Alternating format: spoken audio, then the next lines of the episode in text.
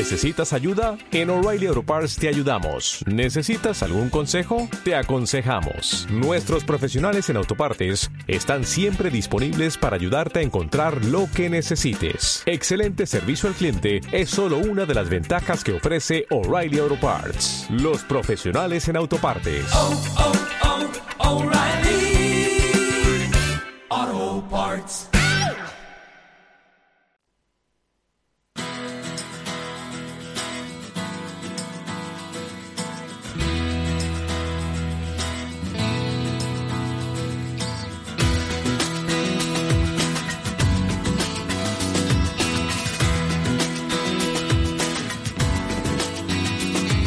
Después del trabajo, After Work, con Eduardo Castillo, Capital Radio.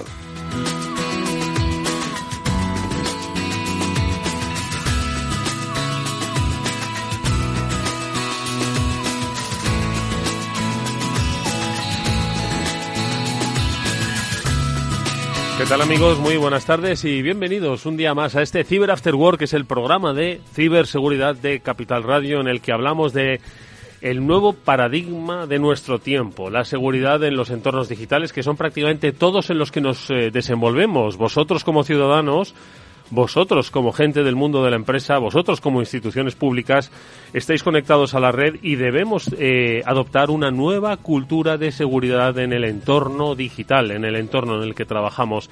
Es obligatorio, no es una opción. Antes se hablaba de que esa transformación digital de la sociedad al principio era opcional y que cada uno recorría su eh, tránsito digital de una manera u otra. Hoy ya es una obligación para cualquier empresa Vamos, es que dudo mucho que haya empresas que no tengan un componente digital. Eh, lo dudo bastante. Bueno, pues ese componente digital trae aparejado no solo pues todos los beneficios que nos da la conectividad, la eh, eliminación de las fronteras, las posibilidades de ampliar nuestros negocios, sino que también trae consigo la inherente necesidad de proteger los entornos, porque somos eh, bastante inocentes todavía en los entornos eh, digitales y de eso es de lo que nosotros queremos hablar y prevenir en este programa, como siempre con la ayuda de dos de los mejores especialistas que hay ahora mismo en nuestro país, tanto en la información como en la propia concepción estratégica de la ciberseguridad. Ellos son Pablo Sanemeterio y Mónica Valle. ¿Cómo estás? Mónica, ¿qué tal? Muy buenas tardes. Muy buenas tardes, Eduardo. Siempre anonadada con tus presentaciones magníficas. Es cierto, es cierto. No, y tenías muchísima razón con lo que estabas diciendo de qué negocio no va a tener un componente digital. Ya simplemente con que el autónomo tenga un dispositivo móvil, utilice el correo electrónico, ya está. Eso es un elemento digital por el que además entran el 99% de las amenazas. Así que mucho ojo y siempre atentos. Pablo Sanemeterio, buenas tardes, amigo. ¿Cómo estás? Buenas tardes, Eduardo. Pues uniéndome a Mónica también en esa en ese estado de anonada- anonadamiento, que ya no sé si existe la palabra, pero eh, La creamos para la ti, creamos para ti, Eduardo. bien, ¿no? Y nada, pues totalmente de acuerdo. Si es que a día de hoy la digitalización, ¿qué empresa no está digitalizándose? Porque la digitalización es una ventaja competitiva. Bueno, ya más bien, si no te digitalizas, estás de- en desventaja frente al resto de, de competidores, con lo cual es un sí o sí que te tienes que digitalizar. Lo que ocurre es que, fijaos, cuando se produjo esa adopción eh, digital en el mundo de la empresa, pues se hizo pues con cierta, bueno, con diferentes velocidades, poco a poco, pero la gente todavía sigue transitando, ¿no? hacia el mundo digital. Hoy creo que la velocidad de adopción de la seguridad de los entornos digitales tiene que ser el triple de, de- de más rápido, porque es que esto no puede ser con el ritmo de adopción de las, de la, vamos, con el que se adoptaron las herramientas digitales solo. Pero es que eh, a día de hoy, eh, ¿qué empresa no tiene un correo electrónico, Eduardo? ¿Qué empresa no tiene un ordenador para leer ese correo electrónico? ¿Qué empresa no tiene una web? Si hasta el restaurante de al lado de tu barrio, seguro que para reservar mesa casi la tienes que pedir más por internet que por teléfono. Entonces, ¿qué negocio a día de hoy, pequeño o grande, no tiene algo digital a su alrededor? Bueno, pues eh, hoy vamos a ampliar esa cultura de ciberseguridad y además lo vamos a hacer de una manera muy especial porque se incorpora a este Cyber After Work los especialistas de Zscaler. Con ellos, de una manera recurrente, vamos a eh, ampliar esa cultura de ciberseguridad en el entorno de las empresas. Vamos a conocer en profundidad esos paradigmas en el mundo de la ciberseguridad, como es el eh, concepto de Zero Trust Exchange, y con la ayuda de especialistas como Raquel Hernández, su directora regional para España y Portugal, vamos a conocer no solo el trabajo que realiza Zscaler aquí en España, sino también cómo pueden proteger esos entornos empresariales. Hoy será nuestra invitada especial, enseguida la vamos a saludar, pero por supuesto también tendremos otros componentes que siempre nos ayudan a entender este entorno del el mundo de la empresa. Por supuesto haremos repaso de noticias y en nuestra píldora así entenderemos también cuáles son pues esos entornos, esos escenarios en el que quizás para muchos de nosotros son simples aplicaciones eh, de entretenimiento, pero desde la mirada de un especialista en ciberseguridad hay riesgos que debemos conocer. Bueno, pues precisamente de esto es de lo que vamos a hablar con nuestra eh, píldora SASI, con los especialistas de Netscope, porque ya está Manuel Lorenzo que nos va a hablar de, sí, si tenéis TikTok, prestar mucha atención. Bueno, no solo TikTok, muchas otras más.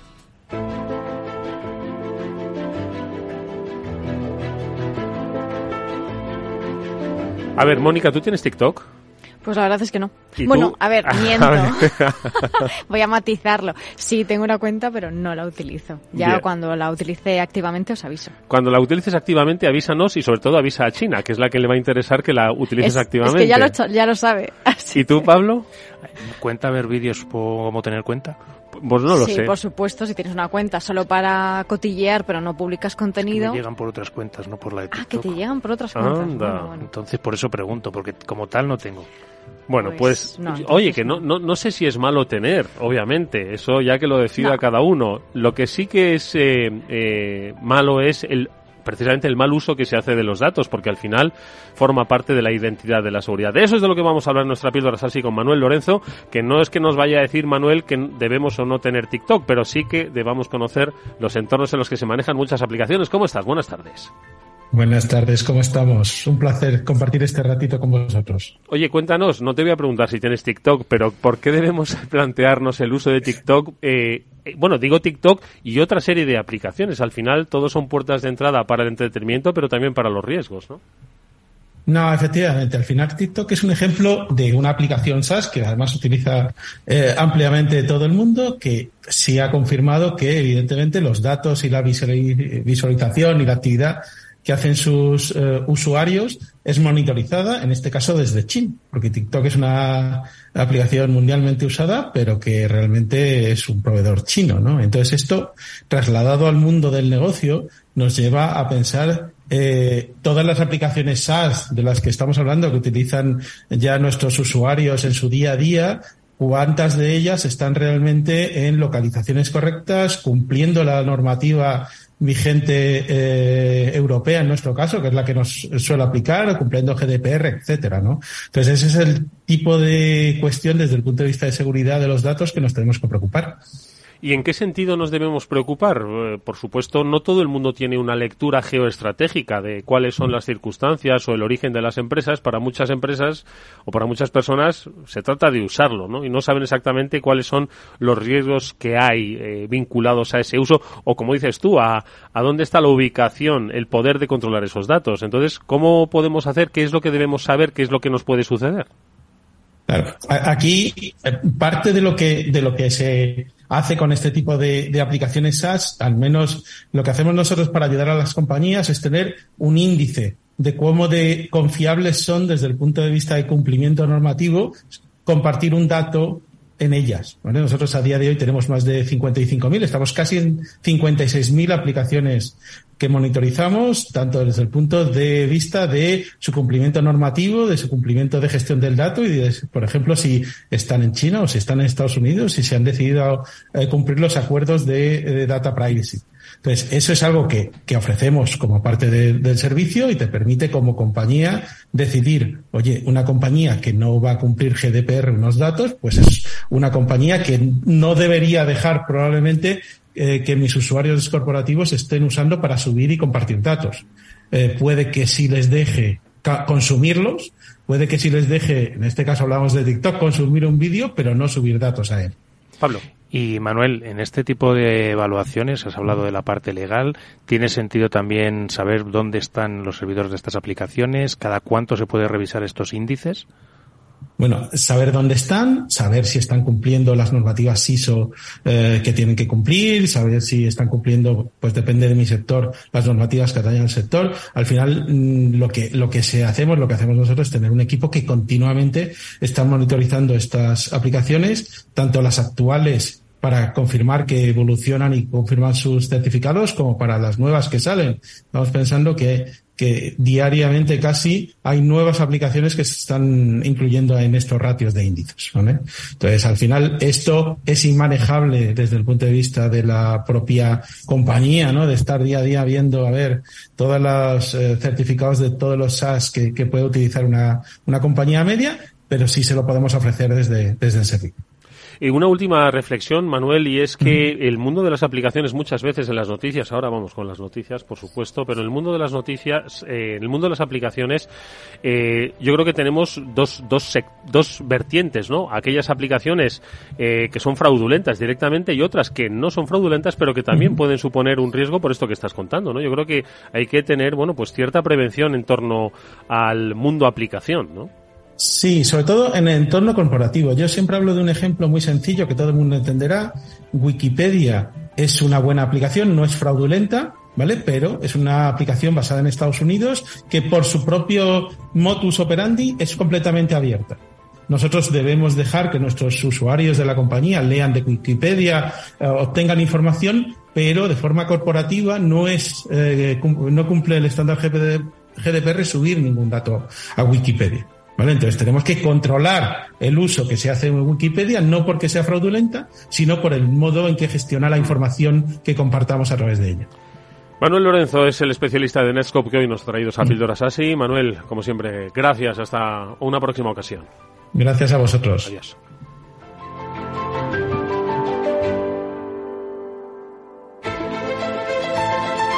Después del trabajo, After Work, con Eduardo Castillo, Capital Radio. Bueno, pues vamos con el análisis de las noticias. De todas formas, sí que me gustaría hacer una pequeña reflexión. El tema de las aplicaciones creo que es muy interesante, ¿no? Porque muchas veces donde no vemos riesgos, porque al final hay legalidad, ojo, ¿eh? No estamos hablando de una eh, aplicación de las muchas que eh, comentamos aquí, que son fraudulentas, ¿no? O que las utilizan para, para descargar eh, eh, software maliciosos dentro de los, eh, de los ordenadores, sino que también insisto que hay un riesgo. Mira, estaba hablando de la Wikipedia, nada menos, Mónica. Sí, sí, hay que tener en cuenta muchos factores, es lo que decías. Estaba hablando de, de normativas, de regulaciones que las empresas deben valorar. Eh, por ejemplo, en caso de protección de datos sí que tenemos una normativa europea que afecta a todas las empresas y, ojo, de cualquier tamaño, que lo hemos hablado muchas veces. Antes estábamos hablando de los negocios que cualquiera, por pequeño que sea, eh, tiene elementos digitales que tiene que proteger, pues esto también tiene que tenerlo en cuenta porque todos están son susceptibles de, mm, de tener en, en cuenta la protección de los datos personales. Y es que mirad, eh, una noticia que publica BitLife Media, el medio que dirige Mónica Valle, dice que encuentran en la Google Play, ojo, que no es que nosotros no tenemos nada contra Android ni contra iOS, ¿verdad? Eh, simplemente contamos que la Google Play hay nuevas aplicaciones maliciosas que tienen más de un millón de descargas. Sí, pasa mucho en Google Play, también pasa en la tienda de aplicaciones de Apple, o sea que nadie está exento de, de sufrirlo y eso que pues las compañías están haciendo un análisis constante, no es que dejen de hacerlo, pero al final se acaban colando, por eso hay que tener tanto cuidado. En este caso han sido cuatro aplicaciones maliciosas que llevan a los usuarios a páginas web en las que les roban datos o dinero, que es lo que finalmente buscan los ciberdelincuentes normalmente con este tipo de aplicaciones. Hay otras aplicaciones falsas que buscan a lo mejor hacer algún tipo de actividad maliciosa de espionaje, pero la mayoría van pues a nuestros datos que se transforman ah, al final de todo en dinero. ¿Cuáles son estas aplicaciones? Una se llama Bluetooth Auto Connect, con más de un millón de descargas. Otra es Madre mía. Bluetooth App Sender, más de 50.000 veces que no está mal. Otra es Driver, Bluetooth, Wi-Fi, US, no sé muy bien, una- un nombre un poco raro, pero todas van de Bluetooth. Y la última es Mobile Transfer Smart Switch con más de 10.000 instalaciones. Así que ¿Sabes lo fácil que es que por una red social alguien te invite a descargar eso? Sí, con- o te metes en la tienda de aplicaciones, buscas algo con Bluetooth y te sale esto. Lo peor de todo es que estas aplicaciones encima tenían malos comentarios, tenían unas reseñas negativas. Entonces, ¿cómo te descargas una aplicación que A ver, tiene si hay alguno de esos negativas? 10.000 que nos está escuchando, madre mía, hombre, un poco de sentido común. Fijar un poco también el gancho que del Bluetooth para compartir cosas, es decir, Ajá, un poquillo sí. el tema de privacidad, es decir, comparte las cosas por Bluetooth y que no quede en un servidor web allí al alcance de, de alguien, de protección de datos. Y bueno, pues eh, otro dato interesante también que, refle- que refleja en BitLife Media, se tarda 72 horas antes de empezar a mostrar enlaces de phishing y demás. Una medida para evitar Mm. Para las sandbox automáticas y los mecanismos automáticos de análisis de malware que no van a estar con la aplicación instalada 72 horas esperando a que empiece a mostrar los primeros anuncios y demás. Bueno, pues había, decías que había muchas aplicaciones de drive, de conducción y de, en fin, de, entiendo que de mapeo, no sé. Pero tenemos otra noticia vinculada con el sector del automóvil, bueno, en este, con uno de los componentes del sector del automóvil, y es que tenemos un, eh, una víctima de un ransomware de Lockbit, que es nada menos que el fabricante Continental. También lo publicáis en BitLife, Mónica. Sí, la verdad es que han sido víctimas de este ransomware. Es un eh, ransomware especial, ahora lo comentamos porque es un ransomware as a service, pero el caso, en el caso de esta empresa, han sido víctimas de este ransomware que es especial porque tiene el componente de extorsión.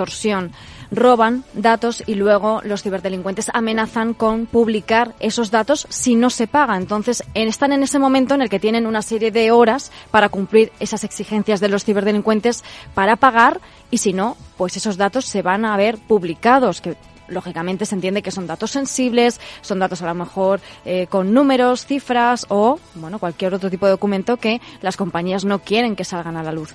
Eh, de momento Continental ha dicho que lógicamente no va a pagar y está viendo y está analizando la situación. Y Lockbit decía que es especial porque es un ransomware as a service de doble extorsión en este sentido, ¿no? Que utilizan esos datos para extorsionarte y además luego pues hacen lo que quieran porque han estado, ¿verdad, Pablo?, en los sistemas normalmente moviéndose de forma lateral durante mucho tiempo para conseguir todo esto.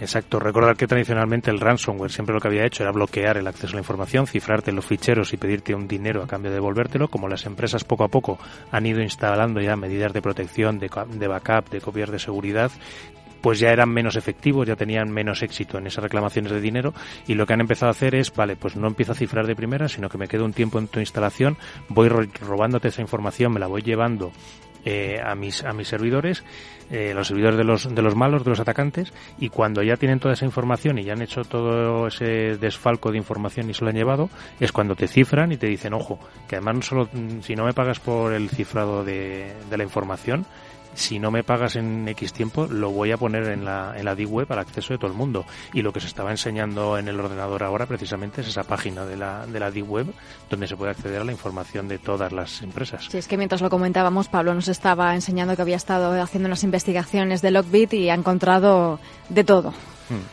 Yo creo que al, al, al hilo de esto una última reflexión es eh, si se va a regular algún día el hecho de que las empresas, porque claro, ¿qué no le interesa a Continental? Que sus competidores eh, vean información sobre pues sus estrategias, sus procesos de innovación u, otro, u otros datos que consideran son sensibles para su compañía.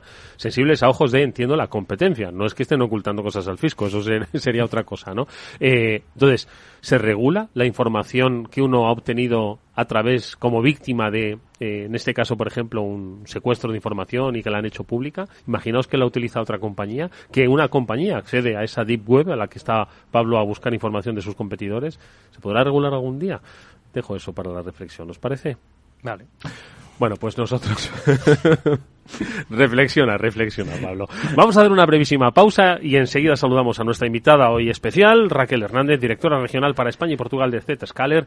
Nos acompañan, nos van a acompañar en este Cyber After Work.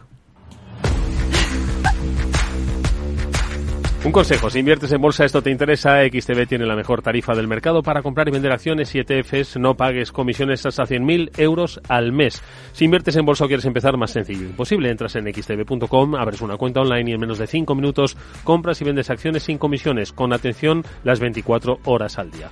¿A qué estás esperando? Ya son más de 500.000 clientes los que confían en xtb.com. Un broker y muchas posibilidades, xtb.com. A partir de 100.000 euros al mes, la comisión es del 0,2%, mínimo 10 euros. Invertir implica riesgos.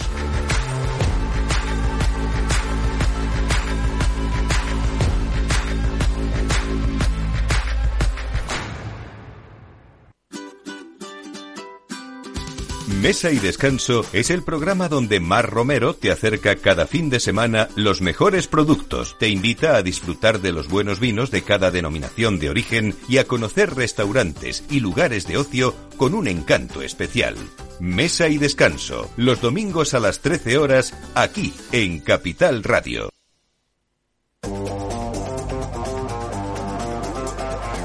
Hoy estás aquí y mañana En cualquier parte.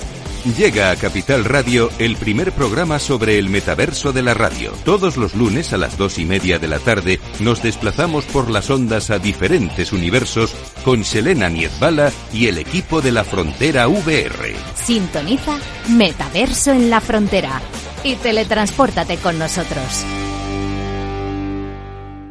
Después del trabajo, After Work, con Eduardo Castillo, Capital Radio.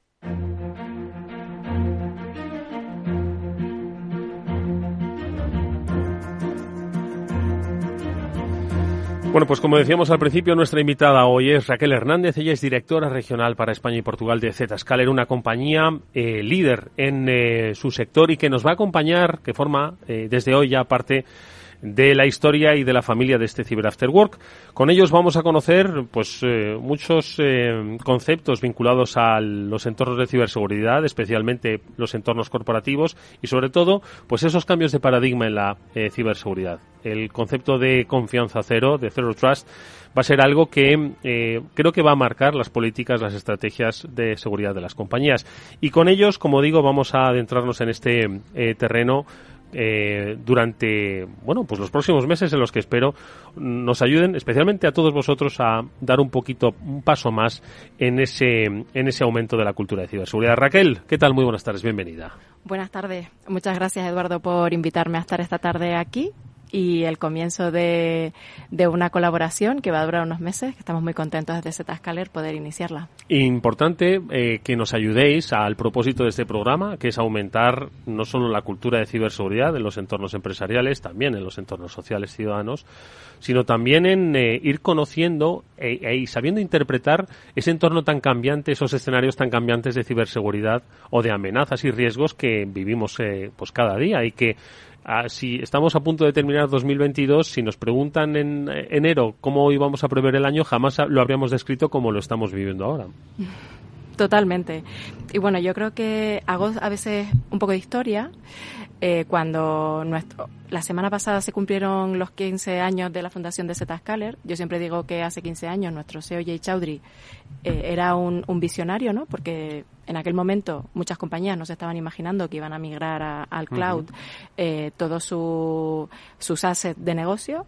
eh, y él ya decía que iban a estar ahí, que había que plantear una nueva forma de conectividad segura.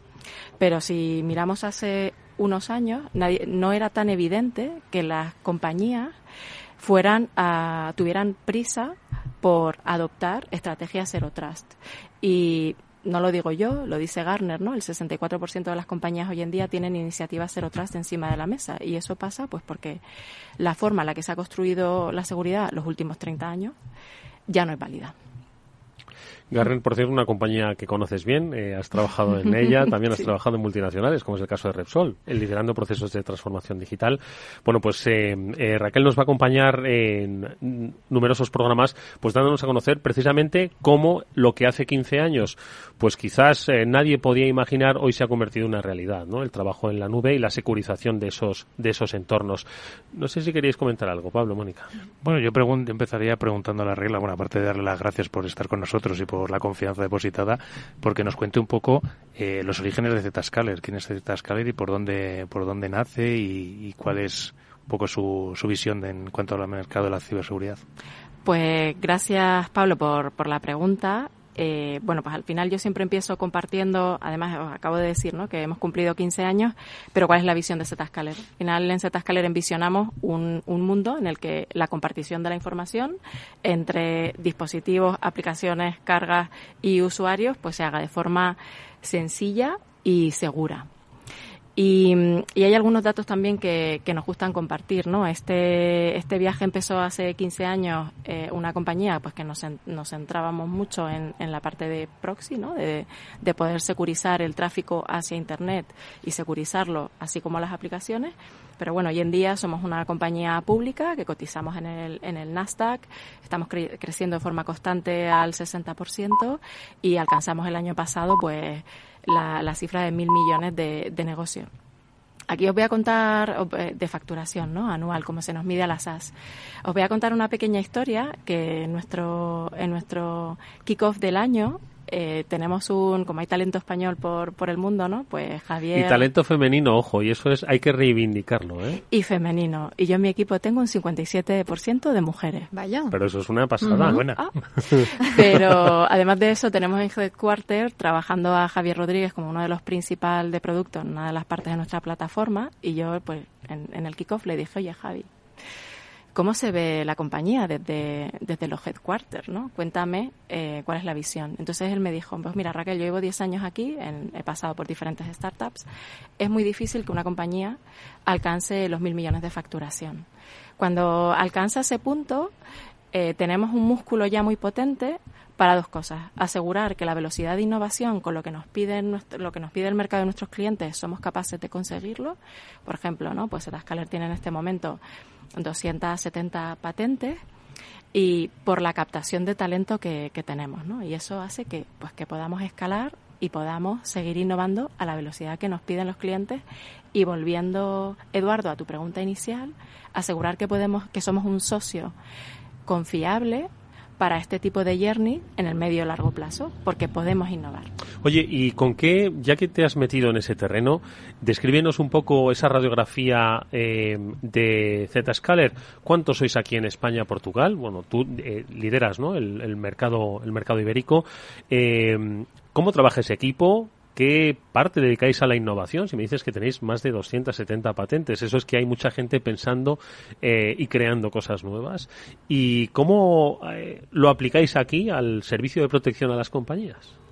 Pues mira, a nivel macro somos 5.500 empleados y más o menos la mitad se dedica a desarrollo de nuestra plataforma. El resto pues está en, en servicios de preventa y postventa. A nivel España, que también vuelvo a decir que hay talento español, en Zscaler Iberia somos 70 personas.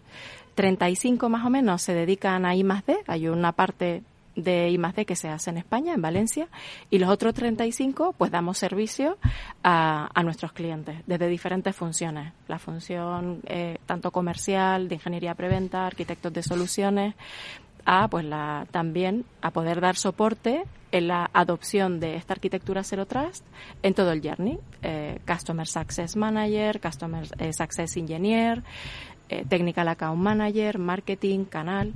Al final somos una, una familia como... A mí cuando los, los clientes me preguntan, eh, ¿esto es sencillo? Yo digo, no, estamos planteando un cambio de paradigma. Venimos de unas arquitecturas pues permitidme la expresión en inglés, ¿no? Castle and Moat, en, la que, en la que el centro de nuestro negocio era el data center y lo que hacíamos, teníamos una red corporativa, todo estaba dentro de, de esa red y lo que hacíamos era proteger el perímetro y eso lo estamos dinamitando por los aires. Estamos diciendo que vamos a aplicar conectividad directa a Internet, a aplicaciones públicas o privadas en un entorno de cloud híbrida la mayoría y con usuarios distribuidos ¿no? Al final yo atiendo a las principales, a las compañías grandes de este país, pues worldwide o trabajando desde su casa. Esto es un cambio relevante de arquitectura. Normalmente en nuestra experiencia acompañamos a las organizaciones eh, a hacer el ASIS, el to be y sobre todo cómo ir adoptando este, este, esta, esta arquitectura Trust de una forma que tenga coherencia y lógica. Y no se tracciona solo desde la parte de tecnología, solo desde la parte de seguridad. Es un viaje en el que toda la organización participa.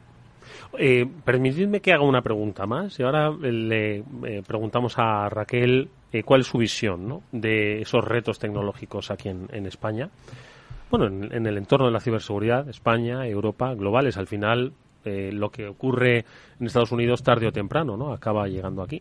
Pero eso solo es un pequeño detalle el por qué dedicar a tanta gente a la I. ¿Por qué es tan necesario dedicar a la mitad de la fuerza laboral a escala global y también en España a la I? ¿Por qué lo consideráis así? Bueno, al final, tú has dado la clave al principio de esta entrevista. La tecnología evoluciona a una velocidad de cambio exponencial. Y nosotros queremos asegurar que somos capaces de dar respuesta a los retos tecnológicos a los que se a los que se, se enfrentan las organizaciones. Eh, tiene la, la cloud privada más grande del mundo, está constituida, formada por 150 data centers, no son puntos de presencia, son data centers, tienen capacidad de computación. Eh, cuando yo me incorporé a la compañía hace poquito más de año y medio, la cantidad de transacciones que, que nuestra nube eh, recibía durante el día eran 190 billions. Año y medio después son 260 billions. Para que os hagáis una idea, que yo siempre digo, esto es mucho, es poco, depende, ¿no? Pues las búsquedas que se hacen en Google de forma diaria, pues un 10% de esos 190 billions. Lo que nos permite recoger eh, todas esas transacciones en nuestra, en, en nuestra plataforma, pues son tipologías de amenazas, de, de malware que nos obligan eh, a acelerar la innovación para dar para poder ir más rápido que como bien decía antes Pablo los malos no Los malos van muy rápido y como estábamos hablando antes también, Raquel, la digitalización de las empresas, ¿no? Antes estabas hablando de que han tenido que cambiar toda su arquitectura, eh, nube híbrida, eh, privada, pública, eh, multicloud, ¿no? Eh, los usuarios deslocalizados, ese perímetro que está totalmente desdibujado. Y la transformación digital, y lo decimos aquí siempre, tiene que ir de la mano de la ciberseguridad necesariamente. Y en ese sentido, pues eh, las empresas están enfrentándose a muchísimos retos tecnológicos y culturales, que lo estabas diciendo antes, ¿no? Eh, ¿Cuál es vuestra visión desde Zscaler de esos retos de ciberseguridad, sí, pero también tecnológicos a nivel global de las empresas? A ver, yo pongo siempre un, un símil. Yo creo que la ciberseguridad es un imperativo de negocio. Eh, hace unos años, quizás, yo cuando digo que no hay mejor época para ser CISO que ahora, que ahora, ¿no? Algunos me dicen, bueno, ya, y la presión de que haya un incidente un fin de semana. Yo creo que es un rol transformador dentro de las organizaciones, es un imperativo en todos los planes de, sostan- de sostenibilidad de, de las organizaciones. Está incluida la parte de ciberseguridad, precisamente porque es un elemento necesario para la sostenibilidad y continuidad de negocio y también lo es para poder apoyar al, al área de tecnología a que entregue de forma segura lo que le pide el negocio. ¿no? en el time to market, ¿no? que se ha acelerado muchísimo. Eh, estábamos hace unas semanas con, con un cliente ¿no? que tenía una, un, una estaba con una estrategia de adopción de cloud, de acelerarla, y había que ayudar a, defi- a definir que ese movimiento a cloud de parte de sus aplicaciones se hiciera siguiendo la, los preceptos y las políticas del área de ciberseguridad bajo una, bajo una estrategia Zero Trust. Entonces yo creo que la ciberseguridad ha pasado de ser visto como un freno, ¿no? O la parte del el, el señor no o la señora no, a ser un socio que pueda habilitar eh, esa, esa transformación. A mí me- y yo en, en, en las reuniones que tenemos con, con los clientes y en la- y las relaciones que tenemos con ellos, que nos les pedimos que nos vean como partner para poderles ayudar a traccionar ese, ese cambio, así lo decimos desde el minuto desde el minuto uno. Si tú tienes una organización muy segura, pero la experiencia del usu- de usuario es un dolor, pues el que pueda va a ser, va a intentar salirse. Entonces, hay maneras para poderlo hacer bien. Y eso es lo que ayudamos desde Zscaler. Pablo. Y yo quería preguntarte un poco por el concepto que, eh, aunque lo intentamos desarrollar, yo creo que igual todavía hay eh, oyentes que no que no lo tienen muy asimilado o, gente que ha llegado nuevo al programa igual no lo conoce, que es el concepto de Zero Trust. Yo creo que es uno de esos conceptos que está revolucionando un poquito el, el tema ciber. o que han llegado nuevos al programa o que, como dice Raquel, están ahora acelerando sus procesos de transformación digital. Son digitales, pero tienen que acelerar sus procesos, eh, gestionar sus, eh, la relación con sus clientes todo en la nube, en fin, lo que fuere. Y tiene que empezar a conocerlo, ¿no? Como parte de esa eh, necesidad, ese imperativo estratégico, ¿no? Del que hablaba, ¿no? Bueno, pues nosotros como, ¿cómo podemos poner un ejemplo para que eh, intentar ser didácticos ¿no? a la hora de, expresar, de expresar Zero Trust? Y nosotros desde nuestra plataforma Zero Trust Exchange eh, damos también esa capacidad, ¿no? el Zero Trust Network Access. Solemos poner, la audiencia está familiarizada, sí que está familiarizada, pues cómo funcionan las VPNs, ¿no? Entonces, al final, solemos poner el ejemplo de un visitante que llega a un edificio. Y oye, tiene el control de acceso de metales, tú dejas el bolso, ves qué tienes, quién eres, ¿no? Pero una vez pasas ese control, tú ibas a la sala 22, pero entras en el edificio. Te puedes mover, movimiento lateral, ¿no? Entonces tú te estás moviendo libremente y una vez estás dentro, lo que tú has comentado antes de los datos. ¿Qué hacen los malos? Se empiezan a mover hasta que encuentran algo que es apetecible, empiezan a, robar esa información. Ahí no van a decir estoy aquí, lo van a decir cuando hayan tenido su botín. Mientras que en un concepto Zero Trust, en el que no te estás fiando, ¿no? No, o sea, confianza cero, no me fío de nada, eh, el equivalente sería, tú llegas a la recepción del edificio y dices, hola, soy Pepito Pérez, ¿no? Ah, pues sí, lo comprobamos con el ID, te vemos tu bolso, no llevas metales, ¿y a qué sala me dices que ibas? A la 22. Veo en el registro que tú tenías autorización para ir a la sala 22 y yo te acompaño a la sala 22.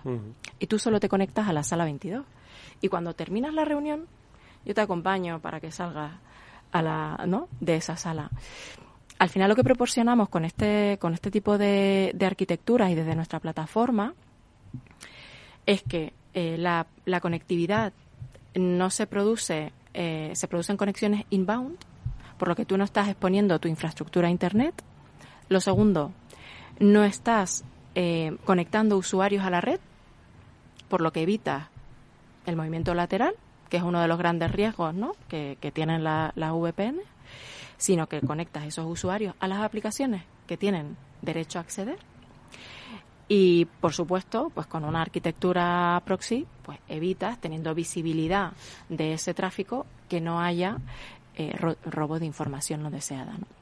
Ahora, en el escenario, en el momento eh, presente, ese escenario de. Es que creo que ha sido muy visual eh, llegar a recepción, pasar por el arco de seguridad, identificarte.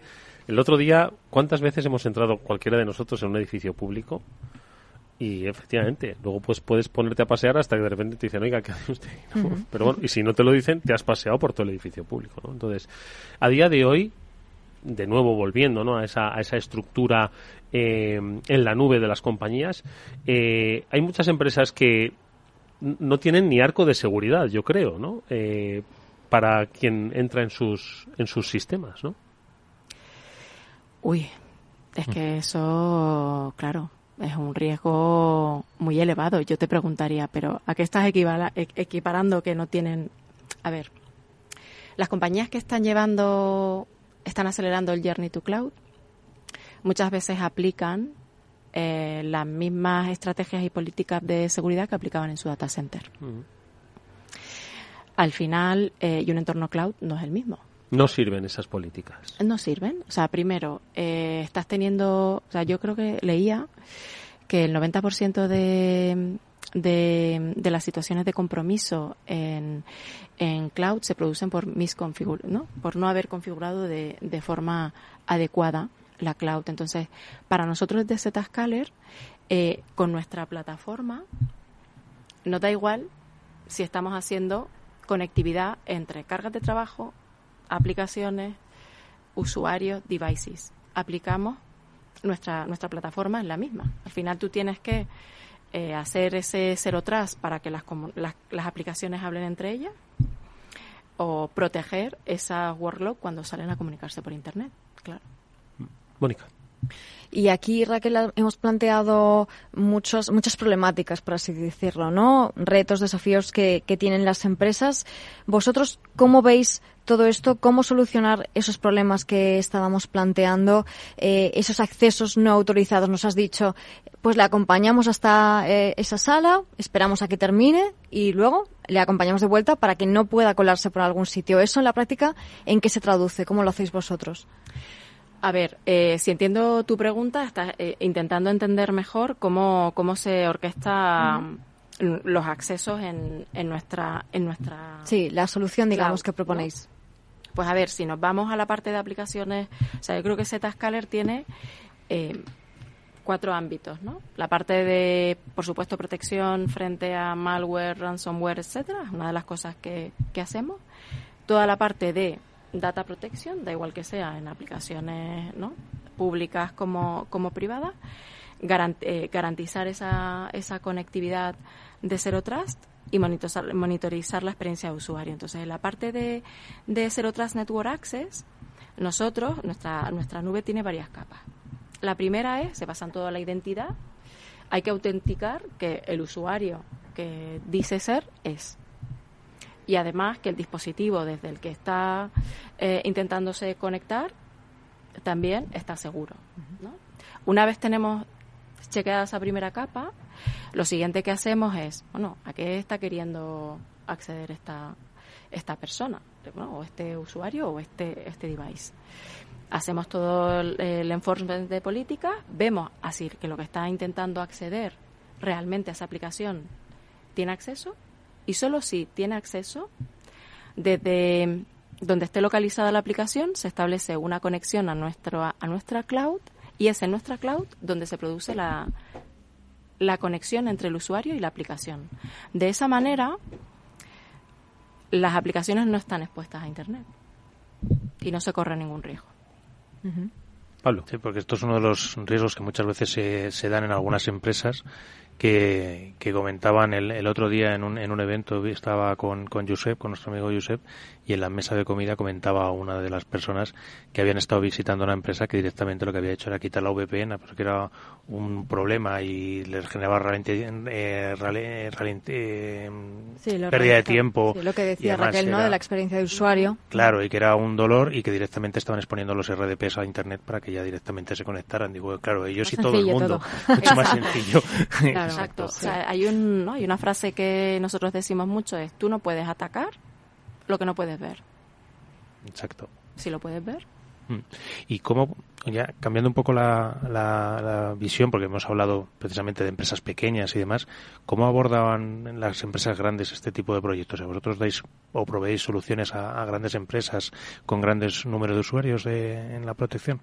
Sí, a ver, yo creo que una de, la- de, las fortalezas, y siempre lo explicamos mostrando el valor que tiene para, los clientes, ¿no? Y yo en particular, en el mercado de Iberia, pues tengo foco en lo que llamamos large enterprise, que son compañías, pues bueno, pues que son, que son más de 5.000 empleados, pues que en España, pues son son unas cuantas, ¿no? Luego tengo otros compañeros que se, que se encargan más del segmento mediano o pequeño, porque Zscaler da respuesta, pues si eres una pyme de 50 personas, también hay alguien que da respuesta.